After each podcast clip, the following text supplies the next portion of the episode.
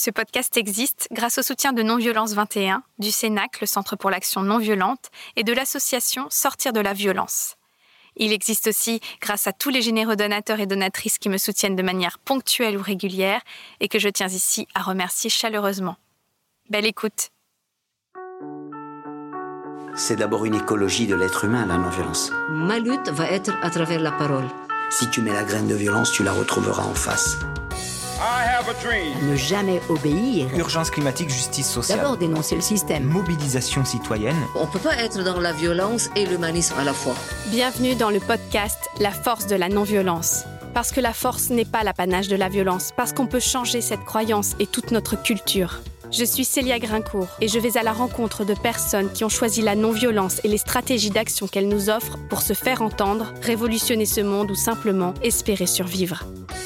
Être en colère, c'est la bonne santé, vous savez. Désobéissance civile de masse. Dans le changement politique, on n'a pas le droit de rester amateur. C'est une question de vie ou de mort. Il nous faut des armes d'instruction massive. C'est une lutte.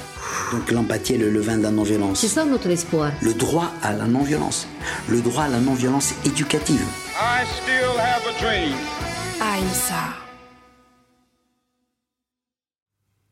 J'ai grandi en banlieue parisienne, dans un appartement. J'ai étudié à Paris dans une chambre de bonne et j'ai fait ma vie toujours à Paris ou tout près, dans un studio, puis un deux pièces, un trois pièces, etc. Pour avoir accès à un bout de jardin, je ne me suis éloignée que récemment de la grande ville. Mais face à ce carré en friche, je ne savais rien faire. Même si j'ai besoin de la nature, même si j'ai milité pour la défendre, je me sens coupée de la terre. Je ne la connais pas, ni ses rythmes, ni ses lois. Est-ce parce que mon cœur bat à l'unisson avec tout le vivant que je ressens un tel manque et une telle soif d'apprendre? Jacques Capla a grandi dans une ferme et n'a jamais été déconnecté de ce cœur battant. Devenu agronome puis anthropologue, il n'a de cesse de chercher des solutions pour stopper les ravages de l'agriculture dite conventionnelle et rendre aux paysans la maîtrise de leur activité et la possibilité d'en vivre décemment. Ces solutions portent un nom l'agriculture biologique. Véritable voie de la non-violence envers la terre, l'agriculture biologique réhabilite le lien, l'interdépendance et la dignité des êtres vivants. Déjà auteur de Changeons d'agriculture puis de l'agriculture biologique pour nourrir l'humanité, ce n'est certes pas un hasard si Jacques Capla vient de collaborer dans son dernier ouvrage avec Vandana Shiva, activiste indienne écoféministe et grande figure de l'altermondialisme qui nous exhorte à la désobéissance créatrice. Jacques Capla, qu'est-ce que c'est pour vous la non-violence? C'est un sujet très vaste pour moi parce que je mets des choses différentes derrière ce terme. Pour moi, il y a à la fois une, euh, une approche de la vie, c'est ma relation au monde que je pourrais définir par ce terme, une façon d'être en relation qui est intime euh, et qui est consubstantielle à, ce que je suis. Mais c'est aussi, et ça peut être complètement séparé, une démarche politique, c'est-à-dire un choix de manière d'agir euh, dans le monde, en fait, d'agir dans tout un tas de situations, qu'elles soient conflictuelles, qu'elles soient relationnelles, etc. Je vous ai connu grâce à un article que j'ai lu sur Reporter, un texte que vous aviez écrit d'abord pour le magazine Nature et Progrès, intitulé L'agriculture biologique, une incarnation agricole de la démarche non violente. Donc ça m'a interpellée parce que c'est quelque chose dont j'avais envie de parler dans le podcast depuis longtemps et peu de personnes, en tout cas que je sache, l'ont formulé de manière aussi claire que vous dans cet article.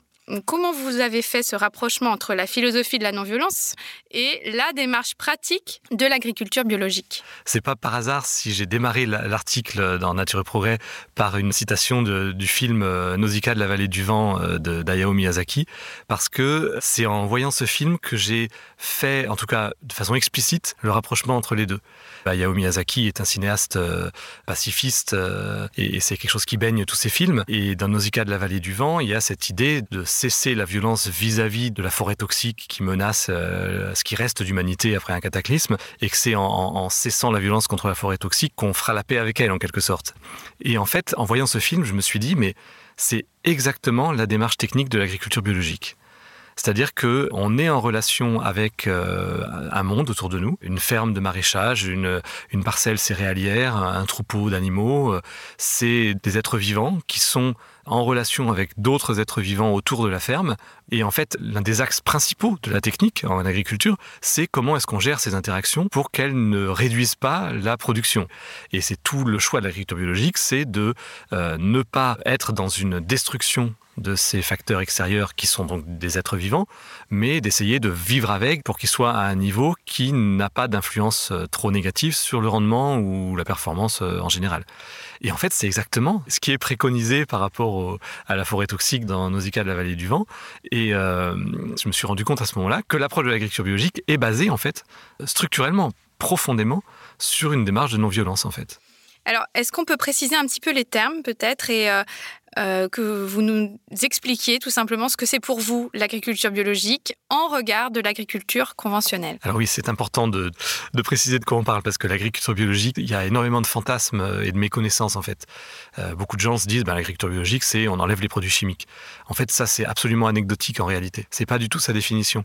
Euh, l'agriculture biologique, c'est une autre agriculture. En fait, l'énorme malentendu qui est à la base d'une partie des erreurs de l'agriculture conventionnelle et en tout cas de la méconnaissance de la bio, c'est euh, que on a l'impression en Occident, on a un bourrage de crâne sur l'idée que euh, l'agriculture c'est quelque chose d'universel et on pourrait pratiquer cette agriculture soit de façon industrielle, euh, soit de façon paysanne, ou alors de façon chimique ou non chimique, de façon intensive ou extensive. On est sur des, des systèmes de dualité, mais autour d'une définition de l'agriculture qui serait universelle et absolue. Et ça, c'est totalement faux. Moi, j'aime bien dire que l'agriculture n'existe pas. Il y a des agricultures. Et en fait, dans l'histoire de l'humanité, il y a eu plein de formes différentes d'agriculture qui ont été inventées. Et parmi celles-là, il y en a une qui s'est imposée au monde pour des raisons historiques. Elle est, née dans une civilisation qui a été expansionniste et qui a gagné une autre civilisation expansionniste. C'est-à-dire que c'est l'agriculture qui est apparue au croissant fertile, ce qui correspond à peu près à Liban, Syrie, Irak actuel et qui a gagné l'Europe. Et c'est cette agriculture-là, développée en Europe, que l'Europe a ensuite imposée au monde par ses conquêtes du XVIe siècle en Amérique et une partie de l'Asie et les côtes africaines, puis XIXe siècle, le reste de l'Afrique et le reste de l'Asie, et depuis les années 1970, euh, avec ce qu'on a appelé la Révolution verte, qui en fait n'a rien d'écologique. Hein. À l'époque, le vert, c'était la couleur de l'agriculture. La révolution verte, c'était une révolution agricole pour produire de plus en plus, de plus en plus, de plus en plus. Et en fait, ça a été une adaptation de l'ensemble de l'agriculture du monde à ce modèle de l'agriculture européenne, qui est une agriculture très particulière. Beaucoup de gens l'appellent l'agriculture conventionnelle. Ça veut dire que c'est l'agriculture qui fait convention dans les institutions internationales, tout simplement. Et après, il se trouve qu'elle est globalement dans une logique d'industrie, c'est-à-dire de standardisation, de massification euh, et d'aliénation finalement. C'est-à-dire les paysans n'ont plus la maîtrise du choix et le, choix est de plus en plus maîtrisé par les, structures euh, nationales puis multinationales. et cette agriculture conventionnelle, c'est pas l'agriculture, c'est une parmi d'autres. Et il y a plein d'autres façons de mettre en œuvre des techniques agricoles. Et en fait, l'agriculture bio, ça a été une volonté euh, dans les années 1920, 30, 40 d'un certain nombre de personnes, notamment des agronomes, des médecins, des botanistes, de sortir d'une vision qu'on appelle réductionniste, où on réduit le monde à des modèles simples selon des raisonnements euh, action-réaction, et remplacer ça par une approche qui se développait dans l'ensemble des sciences à cette époque-là, qui est l'approche systémique, euh, où on va regarder les relations complexes entre les éléments à l'intérieur d'un système. L'approche systémique, c'est la physique quantique, c'est la relativité. Mais en agriculture, on est resté sur un vieux modèle occidental euh, hérité d'Aristote, où par exemple on va dire euh, sous les arbres il y a moins de rendement, donc on va couper les arbres. Hmm. Alors que dans une approche systémique, on va dire ok sous les arbres il y a moins de rendement, mais quand il y a des arbres, il y a plus de rendement au centre de la parcelle que quand il n'y a pas d'arbres. Donc si on prend l'ensemble de la parcelle, il vaut mieux garder les arbres. Comment vous en êtes arrivé à devenir un chantre de l'agriculture biologique? Vous êtes tombé dans la marmite quand vous étiez petit ou vous êtes passionné plus tard? Je pense d'une certaine manière, je suis tombé dans la marmite quand j'étais petit, euh, mais j'en ai pris conscience plus tard. En fait, j'ai grandi euh, dans une ferme. Mon père était paysan et je l'aidais beaucoup euh, dans les travaux de la ferme. Son parcours a été euh, extrêmement important pour moi parce que il était lui-même d'un milieu paysan pauvre. Il a fait des études grâce à la jeunesse agricole catholique, la Jacques. Il était d'ailleurs lui assez très très engagé dans la foi à une époque. Et puis là, je n'ai jamais su exactement pourquoi, comment, mais il est devenu totalement athée. Mais il a, il a toujours gardé un respect pour ceux qui ne croient pas comme lui. Et il était, donc avec ce parcours un peu, déjà un peu atypique, il, se trouve qu'il était passionné de bande dessinée, euh, qu'il était euh, anarchiste, euh, qu'il était pacifiste, etc. Et en fait, ça s'est retrouvé aussi dans ses pratiques agricoles. Enfin, c'est pas par hasard. maintenant, je comprends mieux pourquoi tout ça a une cohérence. il avait une petite ferme qui n'était pas en bio, mais qui était en fait dans ses pratiques pas loin. C'était économiquement difficile. Moi, en fait, à cette époque-là, quand j'étais adolescent, même si j'ai ensuite fait des études d'agronomie, pour moi, l'agriculture, c'était soit euh, ce que je n'identifie pas encore comme l'agriculture conventionnelle ou industrielle, mais un certain type d'agriculture que je voyais qui, pour moi, était en termes de pratique insoutenable, mais qui était viable. Ou alors une petite agriculture paysanne euh, qui faisait attention aux vivants et, aux humains, mais qui n'était pas rentable. Donc il y avait une sorte d'impasse. Et puis j'avais depuis toujours, enfin, une, euh, une relation au vivant, le fait de, grandir au milieu des bois, euh, sans doute à jouer. Enfin, le fait de, garder les moutons de mon père euh, pendant des journées entières euh, au milieu des bois, dans un pré en fond de vallée où je voyais personne de la journée. bon, voilà, c'est des choses qui amènent à, une relation au vivant. Hein. c'est un peu inévitable, je pense. Mais pour moi, il n'y avait pas tellement de solution à l'agriculture. Enfin, j'avais l'impression un peu d'une impasse. Mmh. Et à la fin des années 80, mon père a dû arrêter les moutons parce que c'était plus viable. il est devenu maraîcher et là, il est passé en bio je faisais mes études à cette époque, donc j'ai pas trop suivi son évolution technique. Mais j'ai commencé à me dire ah oui tiens la bio c'est intéressant, il y a des trucs. Euh, Et c'est en fait quand je suis allé travailler au Bénin sur un projet de développement agricole que je me suis rendu compte que bah, y avait une solution euh, qui permettait d'être à la fois efficace et de respecter les humains, de respecter le vivant et de permettre, notamment en l'occurrence au Bénin, de donner aux paysans la maîtrise de leurs moyens de production et un respect de leur milieu, etc. C'est l'agriculture biologique. Et à partir de ce moment-là, je me suis plongé dedans et dès que j'ai eu l'occasion de, postuler dans un groupement d'agriculture bio, euh, j'ai foncé et, et j'ai basculé vers l'agriculture biologique. Un tiers des terres agricoles mondiales sont considérées comme à haut risque, car elles ont une concentration trois fois plus élevée que le seuil de toxicité. En Europe, ce haut risque inclut 60% des surfaces agricoles. Les pesticides sont la cause chaque année de 200 000 morts par empoisonnement aigu qui surviennent à 99% dans les pays en développement. Et ce sont parmi les chiffres effrayants cités dans votre dernier ouvrage, Une agriculture qui répare la planète, écrit avec Vandana Shiva et André Le. Est-ce que l'agriculture conventionnelle est une machine à tuer? Ben, en quelque sorte, oui. C'est ça qui est terrible, euh, parce qu'évidemment, c'est pas comme ça que le définiraient les agriculteurs eux-mêmes. Beaucoup d'agriculteurs sont vraiment pris dans un système. C'est-à-dire qu'il n'y a pas beaucoup d'agriculteurs qui sont vraiment par conviction dans cette approche-là, en fait. Ils le sont par habitude, par nécessité économique. Et vraiment, l'habitude joue un rôle très important. Ils sont formés à ça, et ils ont appris à voir le monde comme ça et à voir les pratiques agricoles comme ça. Et, donc, je veux surtout pas les, juger ou les, ou les stigmatiser, mais c'est une réalité que les techniques qu'on les amène à mettre en œuvre sont des techniques de guerre, sont des techniques de, mort. Quand on décide d'éliminer un parasite, c'est une technique d'éradication euh, extrêmement violente, en fait. Alors qu'en agriculture biologique, on va pas éradiquer un parasite il y a un niveau d'équilibre. Il, y a, un niveau au-delà duquel euh, le nombre d'organismes qu'on tue est sans commune mesure avec le gain en rendement qu'on obtient. Et vraiment, en agriculture conventionnelle, fondamentalement, la logique action-réaction du réductionnisme, ça va être un problème, une solution. Et la solution au problème, en général, c'est on l'élimine. On a un parasite, on l'élimine, sans se tenir compte de ce que la destruction de ce parasite va provoquer sur le reste de l'écosystème, qui va peut-être, dans les années qui suivent, provoquer un nouveau problème qu'on aura à nouveau à régler par une élimination qui provoquera un nouveau problème, etc. Je dois dire que le, travail avec Vandana Shiva sur ce livre m'a aidé à être encore plus clair sur ce point-là, parce que même si ça fait longtemps que je dis que l'agriculture conventionnelle est dans une logique d'opposition avec le vivant, là où la bio essaye de vivre avec l'écosystème, terme de Vandana Shiva euh, m'ont convaincu parce que, oui, alors c'est utile de le repréciser, euh, Vandana Shiva, c'est une, euh, une militante indienne, docteur en physique au départ, mais très très tôt, elle s'est retrouvée à travailler sur la question des semences paysannes et sur la question des pollutions qui avaient détruit des, des milieux entiers dans l'Himalaya. Donc elle s'insère dans un mouvement en Inde de femmes paysannes et parmi ses caractéristiques, elle est très clairement et très explicitement une héritière de Gandhi. Euh, elle se réfère tout le temps à la non-violence. Et elle définit l'agriculture conventionnelle vraiment comme une guerre au vivant. C'est-à-dire qu'il y a une dimension qui est souvent mise en avant par les, les, partisans de la bio, qui est que la chimie en agriculture, ça a été un dérivatif de l'industrie de guerre, et ce qui est indiscutable. Hein. Euh, quand on a l'ammonitrate qui explose à AZF à Toulouse ou euh, dans un bateau dans le port de Beyrouth, euh, ça n'est qu'un retour à son état naturel, si j'ose dire. L'ammonitrate, avant d'être un engrais agricole, c'était un explosif militaire. Après la Première Guerre mondiale, les industries d'armement se sont rendues compte comme à cette époque-là, il y avait des, des agronomes qui promouvaient l'utilisation d'engrais chimiques, ça commençait à être un peu dans l'air du temps. Ils se sont dit, bah, c'est génial, l'ammonitrate peut être un formidable engrais azoté. Et donc, ça a été recyclé et ça a été l'explosion parce que, enfin, l'explosion, pardon, si j'ose dire, c'est malheureux de devoir utiliser ce terme euh, à double sens ici, mais d'un coup, tous les agriculteurs se sont mis à utiliser des engrais minéraux euh, azotés parce que euh, il y avait la force de frappe de l'industrie militaire, en fait, d'armement derrière, qui s'est reconvertie en industrie agricole. Et idem ensuite pour les pesticides après la Seconde Guerre mondiale. Oui, Monsanto aussi d'ailleurs. Oui, Monsanto s'est construit sur des industries de guerre au départ. Hum. L'agent orange au Vietnam, etc. Donc il y a réellement une filiation de l'industrie agrochimique par rapport à l'industrie d'armement. Ça, c'est historiquement indiscutable. Après, moi, je suis moins caricatural que certains sur ce sujet parce que euh, ça serait un peu simpliste de dire c'est l'industrie d'armement qui a construit l'agriculture conventionnelle. Euh, l'agriculture conventionnelle, elle s'est d'abord construite, comme je le disais tout à l'heure, par le formatage intellectuel très ancien qui remonte à la Grèce antique. Et c'est aussi, euh, enfin, on a tous été complices de, pendant des générations de ce formatage. Et cette agriculture conventionnelle, elle s'est d'abord construite par des agronomes, par des hommes politiques qui étaient sincères. je ne remets pas en cause leur sincérité. Mais elle s'est construite, il me semble, hein, euh, parce qu'on voulait résoudre le problème de la faim dans le monde. Ah, complètement.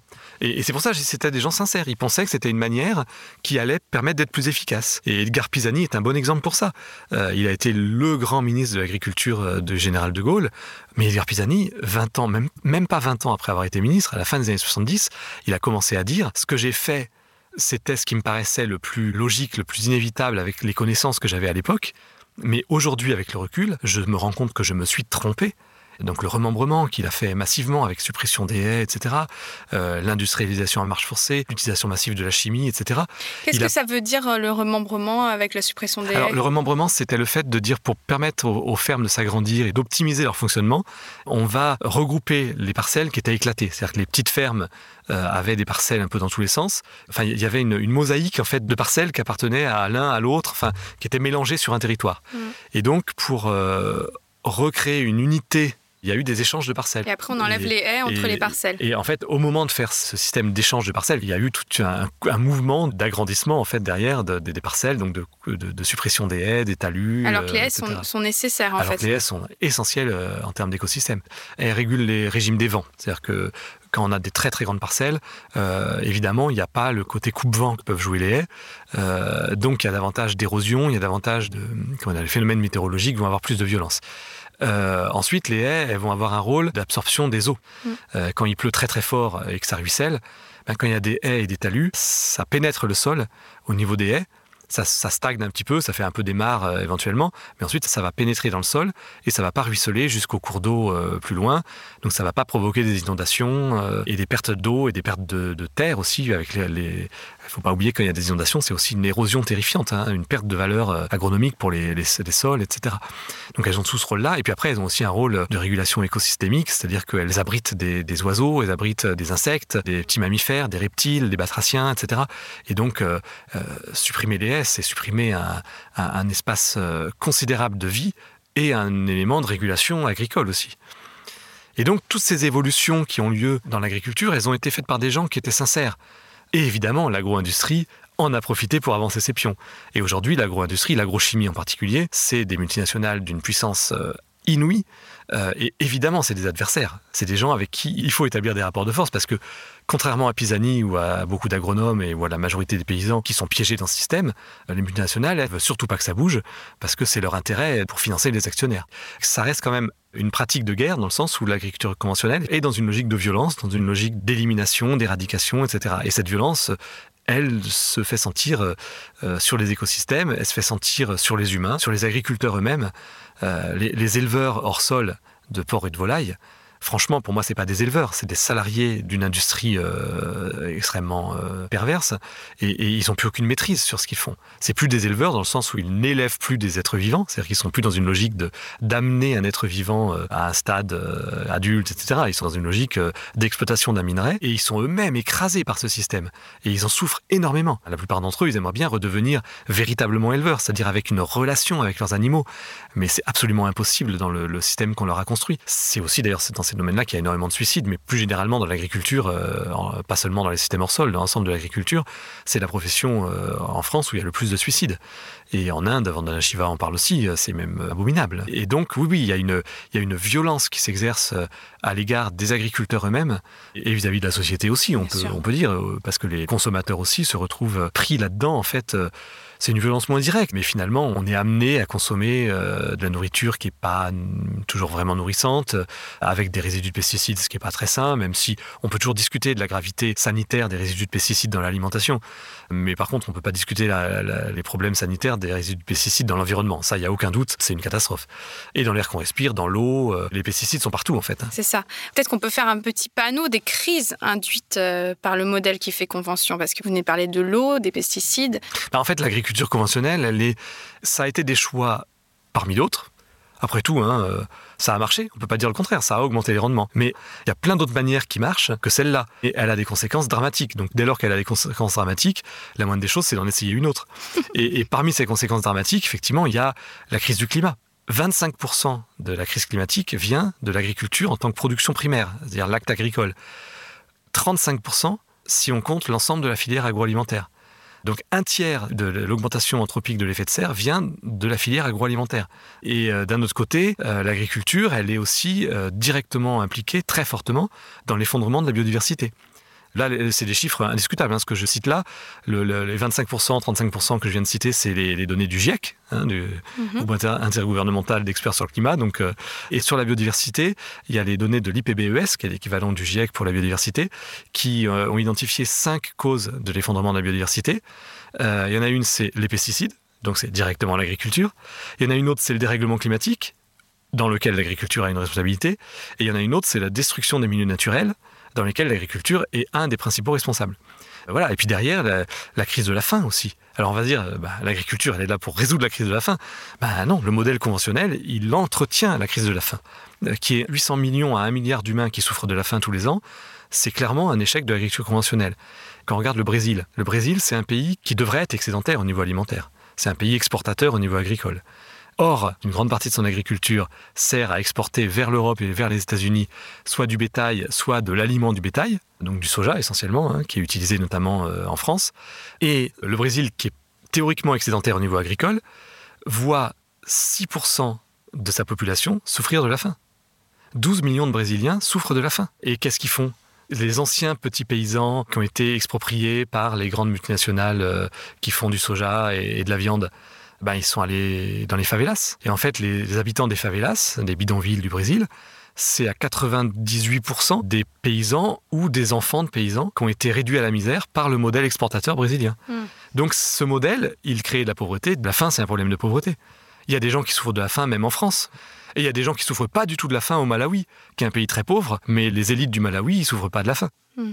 Et vous avez justement écrit un livre qui s'appelle Une agriculture qui nourrit la planète. Comment l'agriculture biologique pourrait régler le problème de la faim? Si on se dit l'agriculture biologique, c'est l'agriculture conventionnelle moins la chimie, euh, l'agriculture biologique ne peut pas nourrir le monde, ça c'est clair. Si on reste dans le modèle conventionnel et qu'on enlève la chimie, ça marche pas bien. Mhm. En revanche, quand on modifie complètement l'approche du vivant, quand on modifie complètement l'agronomie, on va avoir par exemple plusieurs plantes en même temps sur la même parcelle, au lieu d'avoir une plante unique. Ce qui veut dire que quand il y a une mauvaise année, il y a toujours des plantes qui fonctionnent. Euh, donc il y aura toujours un bon rendement. C'est une assurance tout risque, le mélange des plantes sur une parcelle. On va avoir une valorisation de la main-d'œuvre agricole au lieu de l'envoyer mourir de faim dans les favelas.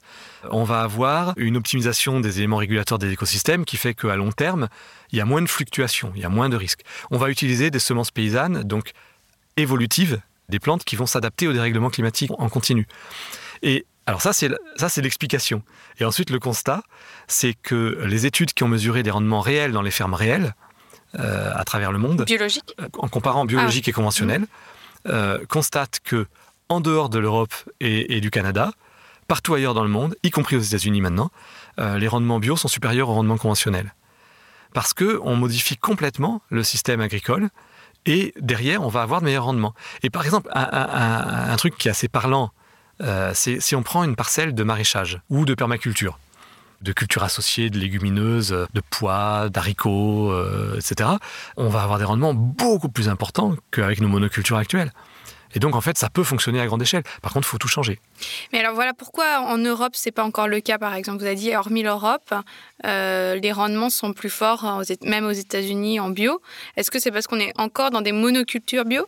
Oui, en grande partie. Mmh. C'est-à-dire qu'en Europe ou au Canada, ou même aux États-Unis, mais aux États-Unis, la différence, c'est que leur agriculture conventionnelle est tellement catastrophique qu'elle finit par avoir des, rendements mauvais. Mais euh, on est dans des systèmes où on a des cultures pures, c'est-à-dire enfin, ce qu'on peut appeler monoculture, mais plus techniquement, je préfère parler de culture pure parce que monoculture, c'est plutôt quand on a la même culture qui revient tous les ans au même endroit. Culture pure, c'est le fait qu'à un moment donné, on a une seule plante dans la parcelle. Même si l'année suivante, on a autre chose, mais chaque fois, il n'y en a qu'une seule. Quoi. Et donc, on est habitué, en, Europe, on pratique des cultures pures qui sont beaucoup plus fragiles, qui font moins de rendement de biomasse à l'hectare. On a des variétés qui ne sont pas du tout adaptées à des pratiques bio. Par exemple, un, truc typique, quand on a un manque d'eau ou des températures excessives, ce qui est de plus en plus le cas, ces cultures euh, conventionnelles ont des rendements qui chutent. Et on va dire, il faut les irriguer. Mais pourquoi elles ont des problèmes? C'est qu'elles sont sélectionnées depuis 80 ans dans des conditions où elles ont de l'eau en permanence. Donc elles vont jamais être capables de développer euh, une résistance au manque d'eau.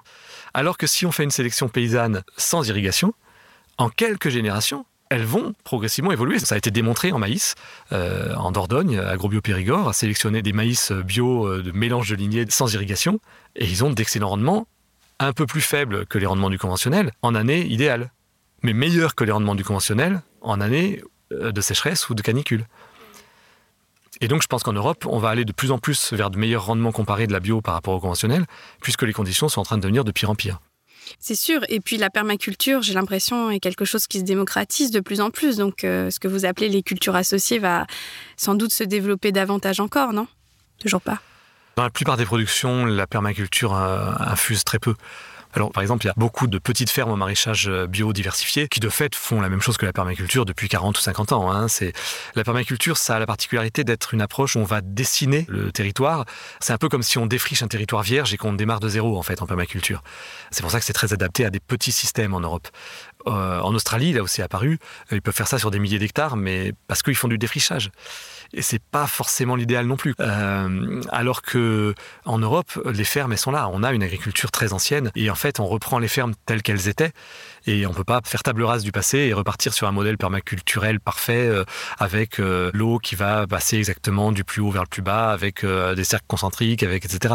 Donc, en fait, la permaculture dans sa forme la plus aboutie elle est très intéressante quand on peut démarrer de zéro sur une petite surface.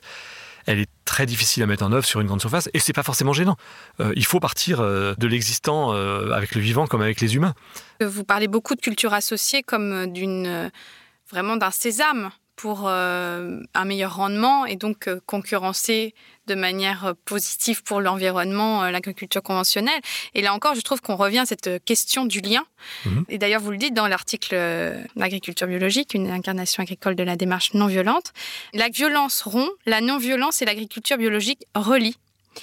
Et dans l'ouvrage Une agriculture qui répare la planète, donc vous venez de sortir avec Vandana Shiva et André Le, vous allez encore plus loin, je trouve, avec l'idée que l'agriculture biologique pourrait être régénératrice du vivant. Et ça, j'aimerais mmh. vraiment qu'on s'y arrête parce que comment on peut réparer un lien euh, cassé entre notre milieu et nous? Comment restaurer une nature qu'on a tout fait pour détruire, pour dénaturer? Philosophiquement, ça me pose la question de savoir si la non-violence peut réparer. Mmh. Pas seulement sauvegarder le dialogue, réparer. Oui, moi je pense que la non-violence et l'agriculture biologique peuvent réparer. Par exemple, quand on va euh, décider pour mettre en œuvre euh, l'agriculture biologique, c'est pour avoir des rendements aussi, hein, parce que le but c'est bien qu'il y ait une production alimentaire, euh, c'est quand même le premier rôle de l'agriculture. On va remettre de la biodiversité. On a besoin en bio de restaurer la biodiversité. Et donc on va non seulement arrêter de la détruire, mais on va faire en sorte qu'elle se redéveloppe. Et, et on peut l'accompagner. C'est-à-dire qu'il y a deux approches sur la biodiversité. Il y a une approche où on va être actif, l'approche classique de l'Occident, où on est les maîtres du vivant et on va aller euh, nous-mêmes planter des haies, euh, remettre des éléments. Ce qui est normal parce que euh, un espace agricole n'est pas un espace sauvage. Un espace sauvage sans homme, c'est pas, c'est plus l'agriculture, c'est plus de ça qu'on parle. Et l'Europe, elle est anthropisée partout, donc de toute façon, c'est pas le même milieu qu'avant l'homme. Il faut faire mm. le deuil d'un milieu naturel sans homme, ou alors on laisse l'humanité disparaître. C'est pas mon objectif. Donc on va recréer des écosystèmes qui sont différents. Donc l'homme peut intervenir directement. Mais là où c'est encore plus intéressant, c'est le deuxième niveau d'action qui va être celui où on va donner les moyens pour que la biodiversité se régénère toute seule. En général, en intervenant un peu au départ, et ensuite on va laisser spontanément se développer. Et par exemple, c'est des choses qu'on peut aussi utiliser euh, typiquement dans les régénérations euh, de barrières végétales face au désert. Euh, où il y a une technique qui est de planter des arbres, et il y a une technique qui est de couper les arbres présents de telle manière qu'ils fassent des rejets et qui se multiplient de façon euh, foisonnante. Et là où c'est pratiqué, c'est beaucoup plus efficace en fait pour faire tampon contre l'avancée du désert, parce qu'il y a une production de biomasse beaucoup plus importante, d'ailleurs un stockage de carbone derrière qui va être plus important aussi. Et là, pour le coup, c'est vraiment la végétation euh, naturelle euh, du, lieu qui va se développer par rapport au contexte. Le vivant va être toujours infiniment plus inventif que la pensée humaine. Et alors sur l'humain, dans l'action non violente sur l'humain, il y a sûrement de ça aussi. Là, des, psychologues euh, seront plus compétents que moi pour en parler, mais si je prends une approche anthropologique, une société humaine, c'est des interrelations constantes. Par définition, une vie en société, c'est des interrelations. Et l'humain vit en interrelation, consubstantiellement. Il a évolué du primate parce qu'il vivait en interrelation. Donc, euh, quand on s'étonne parfois de dire pourquoi il y a des gens qui vont chercher des relations même quand elles sont néfastes pour eux, euh, je pense aux souffres-douleurs dans les cours de récré, par exemple, qui vont rester avec leur groupe de copains alors qu'ils en sont de souffres-douleurs. Bah, quelquefois, on dit c'est bizarre, mais en fait, c'est la définition même de l'humain. L'humain a besoin de vivre en société. Donc c'est normal qu'il y ait des comportements qui nous amènent à, être en lien même quand il est douloureux. Mais au-delà de ça, on peut faire de la médiation, on peut euh, faire de la psychologie, etc. Imaginons là un miracle. Tout le monde arrête euh, l'agriculture conventionnelle, ou en tout cas euh, entame une transition. Comment on pourrait réparer la planète? En combien de temps? Comment ça pourrait se faire? Alors, Là, par rapport aux crises euh, dramatiques que subit la planète aujourd'hui, je pense qu'il y a des actions directes à mener par les humains pour réparer en agriculture. Euh, il ne faut pas juste attendre que les écosystèmes se régénèrent. Pour réparer, on a des choses à changer de façon très rapide, mais qui, cela étant, font appel ensuite au fonctionnement naturel du, vivant. Euh, par exemple, supprimer les engrais azotés de synthèse. C'est tout bête. Dit comme ça, en quoi c'est une réparation? Tout simplement parce que si on supprime les engrais azotés de synthèse, on supprime selon les études, euh, entre 4 et 10% de l'augmentation anthropique de l'effet de serre, c'est-à-dire du fait que l'effet de serre a augmenté à cause de l'humain. Euh, puisque l'effet de serre en soi, il est bien du moment qu'il est modéré, permet euh, des températures tempérées sur Terre, mais c'est son augmentation qui pose problème et elle est due à l'humain. L'élevage industriel, avec le méthane issu de l'élevage industriel, c'est aussi plusieurs pourcents d'un coup.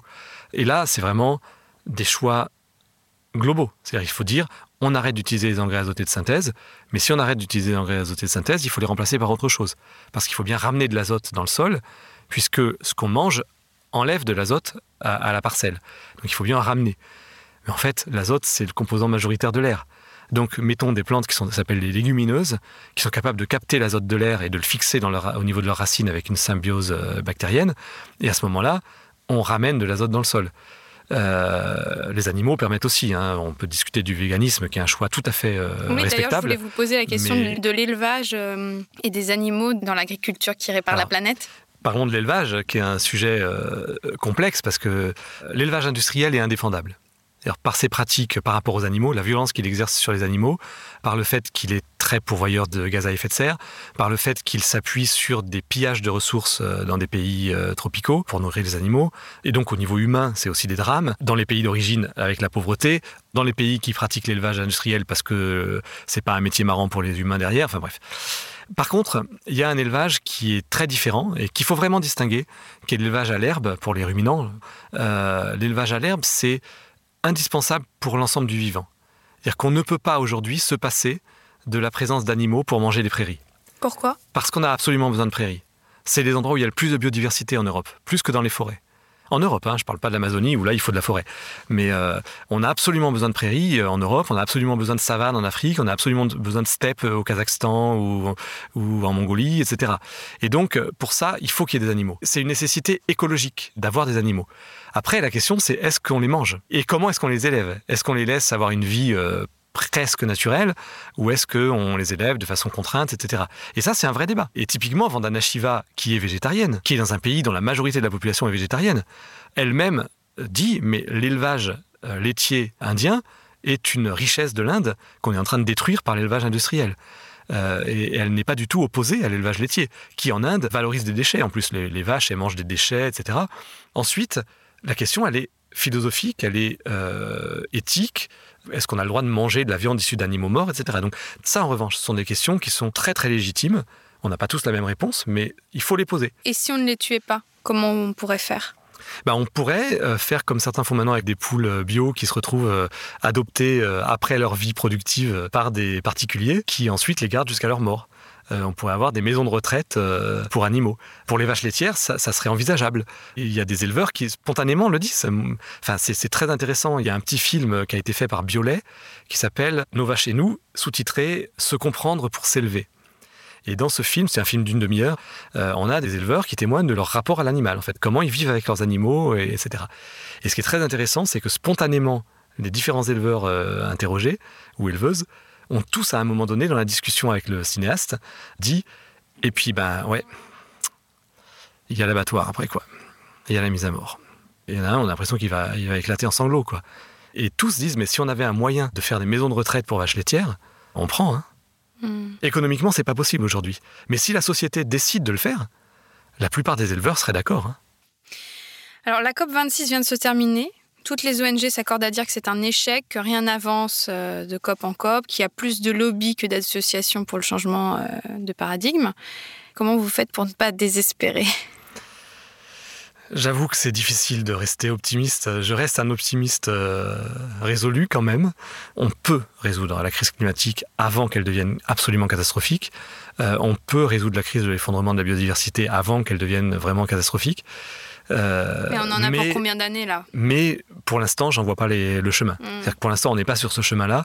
Et ça, ben, plus les années passent, plus ça devient stressant parce que moins on a de délai pour y arriver. Est-ce que vous envisageriez, euh, vous, hein, personnellement, des actions euh, euh, comme d'ailleurs Vandana Shiva au début a, fait avec le mouvement des femmes Chipko Leur mode d'action, c'était de la désobéissance civile hein, pour résister à la déforestation. Elles enlaçaient les arbres au moment où les tronçonneuses allaient les couper en disant si vous voulez abattre ces arbres, abattez-nous d'abord. Est-ce que vous pensez qu'il faut qu'on en arrive là et est-ce que vous, vous seriez prêt à en arriver là? Comme certaines ONG le font déjà. Hein, mais euh, Oui, je pense que c'est une forme d'action qui est très intéressante sous l'angle de la non-violence parce que c'est une forme d'action à la fois évidemment totalement non violente et en même temps très violente d'une certaine manière parce que c'est euh, une prise de risque. C'est d'ailleurs le, cœur de l'action qu'a mené Gandhi. Hein. Dans le film Gandhi, par exemple, on voit bien. Euh, c'est d'ailleurs un, film qui m'a aussi marqué par rapport à la, à la prise de conscience de la non-violence comme solution. Et, je me suis dit, tiens, euh, il y, a, y, a, un truc qui me parle. Mm. Et, on voit des moments où lui est en prison, mais ses partisans vont devant la prison et se font rouer de coups. Et ils sont en sang. là, ils se font soigner. Puis il y en a d'autres qui vont à la place. Ils sont emmenés, ils se font soigner. Il y en a d'autres qui vont à la place. Enfin, c'est et donc d'une certaine manière c'est aller au-devant de la violence soi-même, c'est-à-dire subir soi-même une violence, mais en ne portant pas de violence. Et, ça peut aussi être une violence euh, symbolique vis-à-vis de ceux à qui on s'adresse.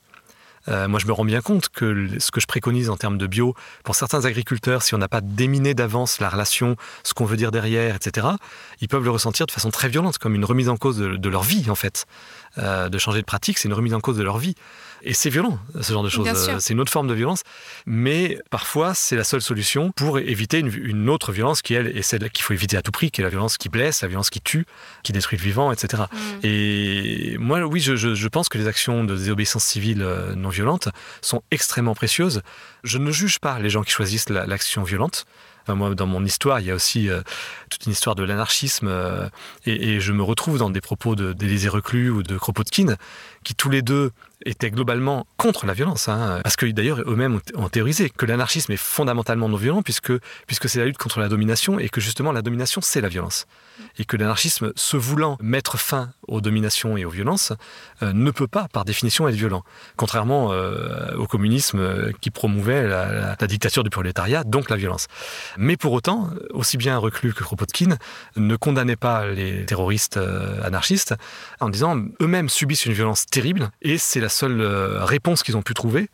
Et c'est pas à nous de les juger sur la, voie d'action qu'ils ont menée.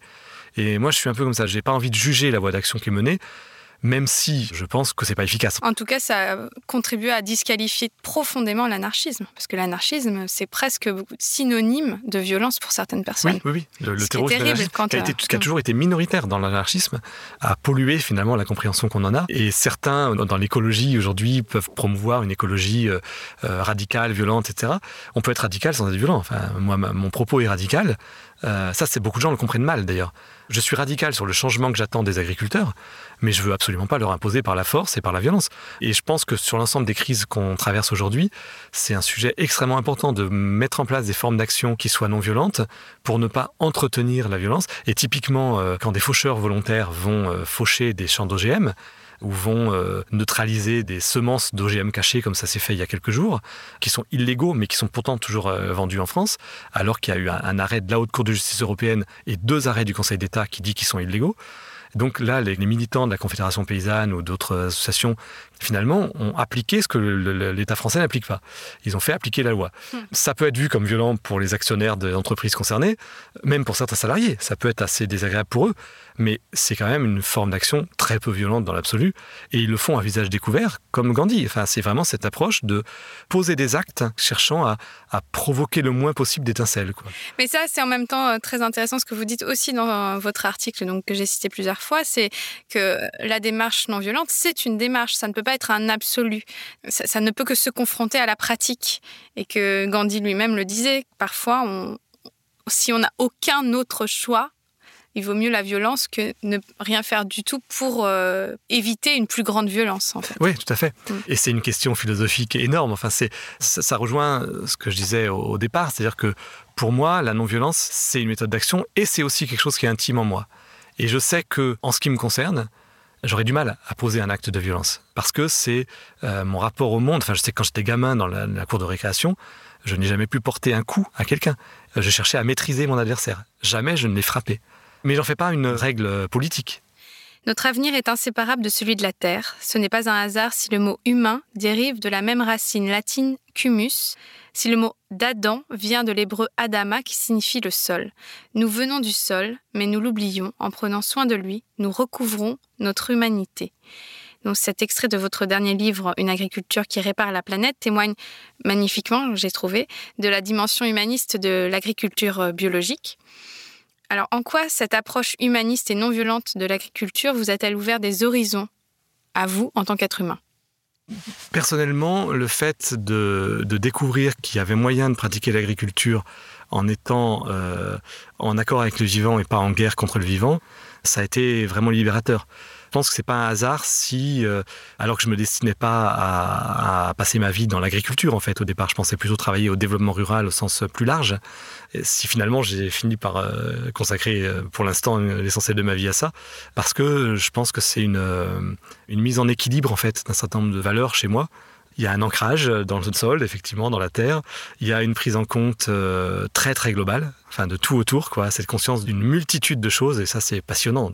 Il y a la dimension humaine, parce qu'effectivement, euh, l'agriculture, c'est un acte humain. Euh, et donc, euh, cette synthèse entre le naturel et l'humain, je le trouve dans l'agriculture, et, en particulier dans l'agriculture bio. Et d'ailleurs, j'aime bien, quand j'ai l'occasion par écrit de jouer avec les traits d'union, qui sont plus difficiles à utiliser à l'oral, j'aime bien parler de l'agri, trait d'union, culture. C'est-à-dire que la, pratique agricole, c'est une culture. et l'agriculture, c'est une manière dont une société se met en lien avec son territoire. Sur un territoire donné, on peut cultiver plein de choses. Même s'il y a des limites. Hein. En Bretagne, on ne fera pas de bananes. Enfin, pas pour l'instant, en tout cas. Euh, j'espère que ça ne viendra pas. Mais euh, en, que ce soit en Ille-et-Vilaine ou dans la Manche, on peut cultiver du sarrasin. Pourtant, culturellement, côté Ille-et-Vilaine, il y avait une habitude de culture du sarrasin. Côté Manche, non. Parce que, voilà, en Bretagne, il y avait cette culture-là et pas en Normandie. Pourtant, c'est en grande partie le même terrain. L'agriculture, c'est humain. Et ça, c'est passionnant parce qu'on touche à tout avec ça. Hmm. Merci beaucoup, Jacques Capla. Je vous en prie.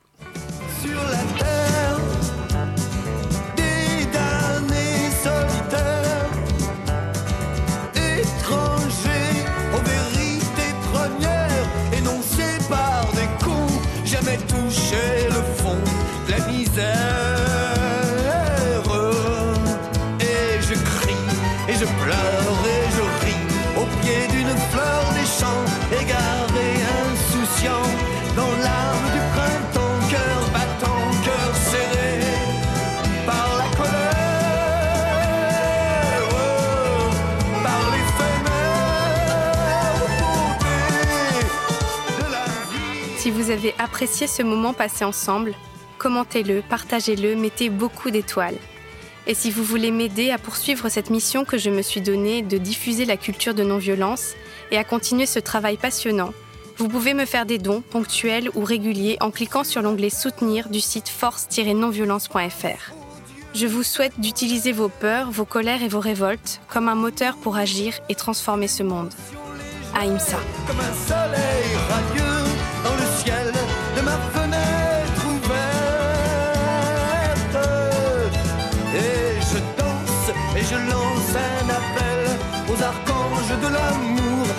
chance, un faux tour, un coup d'aide.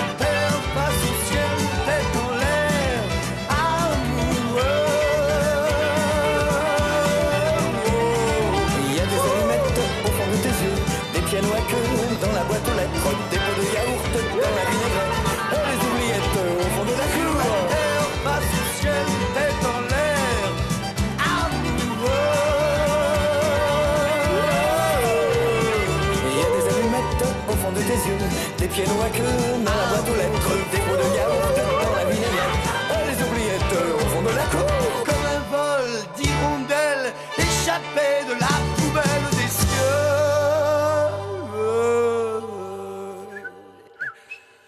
Thank you,